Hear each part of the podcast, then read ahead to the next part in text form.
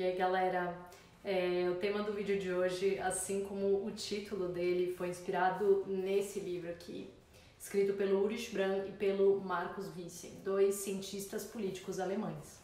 E apesar de eu já ter resvalado nesse assunto em outros vídeos aqui do canal, eu considerei que seria importante ter um conteúdo só sobre esse modo de vida imperial e tudo que esse conceito abarca. E para começar, é importante entender o que é esse conceito. É, de uma forma bem direta, ele se refere aos processos de produção, distribuição e consumo que são parte das estruturas é, econômica, política e cultural daqueles que vivem no chamado Norte Global.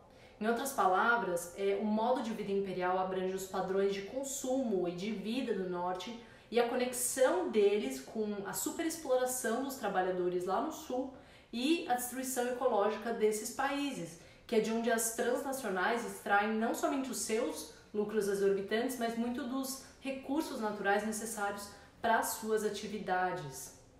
E é importante falar sobre esse conceito porque é, muitas pessoas ainda acreditam que as melhores condições de vida de alguns países são resultado de mais esforço, produtividade, inteligência e de uma conjuntura superior. Quando na realidade é, a riqueza dos países do norte e o fácil acesso a muitos produtos é totalmente dependente da situação precária dos trabalhadores que residem nos países da periferia capitalista. Isso não é algo é, circunscrito ao neoliberalismo, tá? Grande parte das riquezas e dos ganhos obtidos pelos países europeus, por exemplo, são resultado de anos de escravidão e da pilhagem de recursos naturais e metais preciosos. Isso é, uma dinâmica que começou há centenas de anos, mas que ganhou novas roupagens num contexto de dependência do norte em relação ao sul global. E nessa relação de dependência em que os países do sul desempenham o papel de provedores de mão de obra barata e de recursos, é que acontece o que os autores chamam de externalização dos custos ecológicos e sociais desse modo de vida imperial que caracteriza os países do norte global. É isso que explica o fato da agricultura, da mineração e da indústria pesada, que geram é, danos sérios ao meio ambiente, estarem localizadas nesses países. É, e logo no início do livro, a Camila Moreno, que é autora do prefácio da edição brasileira, tangibiliza essa situação dando o exemplo do consumo de carne de porco na Alemanha e a sua relação com o desmatamento na Amazônia e no Cerrado. O que acontece é que esses porcos criados para abate são alimentados com a soja produzida pelo agronegócio brasileiro, uma das indústrias responsáveis pelo desmatamento desses biomas para a plantação de pastagem.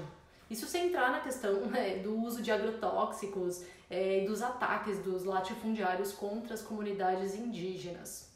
É, o ponto aqui é, apesar da carne de porco ser consumida lá na Alemanha, a mais de 9 mil quilômetros de distância, os custos ecológicos e sociais da produção da soja para a ração animal e tudo isso que isso envolve é, cai na conta da classe trabalhadora brasileira e do nosso meio ambiente. E falando sobre a hegemonia desse modelo, os autores vão dizer que, dentre outras coisas, ela é resultado de uma naturalização da dominação social e de um trabalho muito bem articulado por parte da classe dominante que conseguiu vender os seus interesses como se eles fossem universais. De forma que muita gente da classe dominada acha que os interesses da elite e dos trabalhadores são os mesmos. Além disso, no caso dos países imperialistas, é, essa classe dominante acabou por fazer algumas concessões à classe trabalhadora, o que aconteceu principalmente pela via do consumo, mas também com serviços de saúde, educação e outros que são essenciais à reprodução da vida. É, só que essas concessões não vieram de graça, né? É, além do histórico de lutas sociais que muitos dos países do norte global têm, é do interesse da classe dominante que os trabalhadores dessas nações não se revoltem e se juntem aos movimentos revolucionários das nações oprimidas. É, e com isso eu não estou culpando os trabalhadores dos países do centro capitalista pelo modo de vida imperial e tudo que ele acarreta.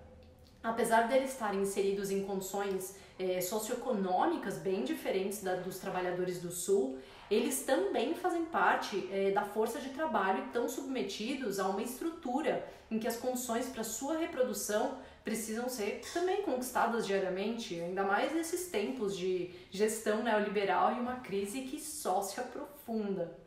É, e o que é essencial entender aqui é que para existir, esse modo de vida imperial precisa de um outro lugar que sustente o consumo e o estilo de vida das populações do norte e que arque com os ônus dos custos ecológicos e sociais e que maximize a mais-valia das empresas. E para deixar esse conceito ainda mais claro, é, eu trouxe uma das situações descritas nesse livro aqui, ó. É Imperialism in the 21st Century, que é o resultado da tese de doutorado do John Smith e que infelizmente não foi traduzido para o português, pelo menos ainda. É, no livro, o autor traz o exemplo de Bangladesh para ilustrar essa dinâmica imperialista e os desdobramentos dela, tanto nos países do sul é, quanto do norte global. E o exemplo que ele traz foca em uma empresa sueca de moda chamada H&M e na sua produção de camisetas que acontece lá em Bangladesh.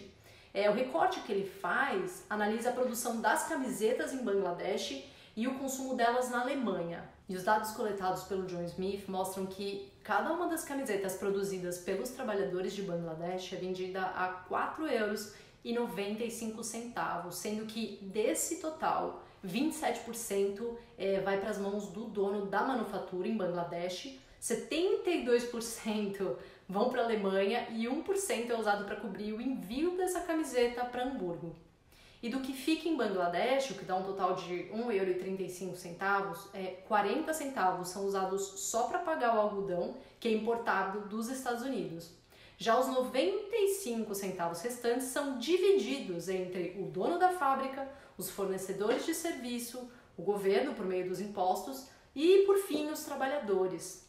É, e já o que vai para a Alemanha dá em torno de 3,54 euros do preço final da camiseta, né? Destrinchando esse número, 2 euros e 5 centavos são usados para cobrir os custos de transporte, distribuição e publicidade, 16 centavos uh, são para custos adicionais, 79 centavos vão direto para o cofre do governo alemão. Só que se você fizer as contas, vai ver que estão faltando 60 centavos. Bom, esse é o valor que a H&M embolsa por camiseta, ou seja, é o lucro dela por peça. E um outro dado importante para a gente olhar é que um trabalhador de Bangladesh ganha por dia 1 euro 36 centavos em uma jornada de trabalho que varia ali de 10 a 12 horas e que resulta na produção de 250 camisetas. Então a gente pode estimar que nesse dia, enquanto ele ganha 1,36, a H&M ganha 150 euros. Isso só com um dia de trabalho de um trabalhador. E com esse exemplo já dá para vislumbrar por que tantas empresas optam por deslocar a sua produção para outros países. É, o principal fator por trás dessa escolha está é, tá no preço da mão de obra de algumas regiões, que é muito baixo. Além da flexibilidade e da intensidade das jornadas de trabalho, é um contexto que é facilitado pelos governos e pela classe dominante local, que também tem seus interesses no meio disso tudo, né? E um ponto importante para reforçar é que, além de ser um bom negócio para as empresas, que extraem uma fatia maior de mais-valia, a externalização dessa produção também acaba sendo vantajosa para os consumidores dos países do norte global, que têm acesso a serviços públicos melhores e pagam preços muito baixos em produtos que têm sua origem na superexploração e na opressão dos trabalhadores de países periféricos. E isso remete àquilo que eu já comentei, de que o capital concede alguns benefícios para as classes trabalhadoras uh, desses países imperialistas, de forma que elas tenham uma realidade socioeconômica e um padrão de consumo diferenciados do resto do mundo. E não bastasse a situação de miséria que é reforçada pelo deslocamento da produção para países baratos no quesito mão de obra, essa externalização vem acompanhada de outras camadas. É, uma delas, como eu já falei, está ligada à externalização dos custos ecológicos dessas operações, que deixam literalmente um rastro de destruição em países que já precisam lidar com vários problemas econômicos e sociais. Ou seja, é, o negócio vai realmente virando uma bola de neve.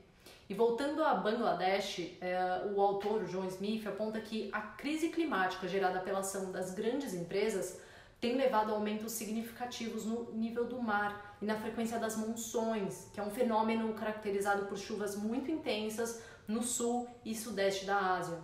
Com isso, eh, várias terras que antes eram usadas para cultivo têm sido inundadas pela água salgada do mar, o que fez crescer o número de imigrantes ambientais, ou seja, de pessoas que tiveram que deixar suas terras por conta de crimes ambientais como esses. Por conta disso e de outros fatores, Dakar, que é a capital do país, recebeu nos últimos anos é, um enorme número de pessoas, sendo que a maior parte delas vive em prédios precários e para piorar, a região é uma zona de terremotos. E conforme alguns sismólogos já alertaram, se acontecer um terremoto de magnitude 7.5, a cidade muito provavelmente vai ser reduzida a escombros, já que o crescimento dela aconteceu de forma vertical e sem qualquer planejamento ou preparo. Ou seja, é a população pagando mais uma vez o preço da superexploração e da destruição causada por um modo de vida e por empresas que tentam sustentar aquilo que há tempos já se provou ser insustentável. E para mudar esse cenário de soma das crises econômica, social e ecológica, a saída não é outra senão a gente superar esse sistema e construir uma sociedade calcada em outros valores e práticas. Ou, como diziam os autores do primeiro livro que eu mencionei, a gente precisa mudar de um modo de vida imperial para um modo de vida solidário. E se você chegou até o final do vídeo comigo, eu vou pedir a sua ajuda para que esse canal cresça e o meu trabalho aqui também chegue a outras pessoas. E para fazer isso é muito simples. É só você curtir, se inscrever no canal se ainda não tiver inscrito e compartilhar esse ou outros vídeos com pessoas que possam se interessar pelos assuntos que eu abordo aqui. E era isso que eu tinha para compartilhar com vocês hoje. Até mais!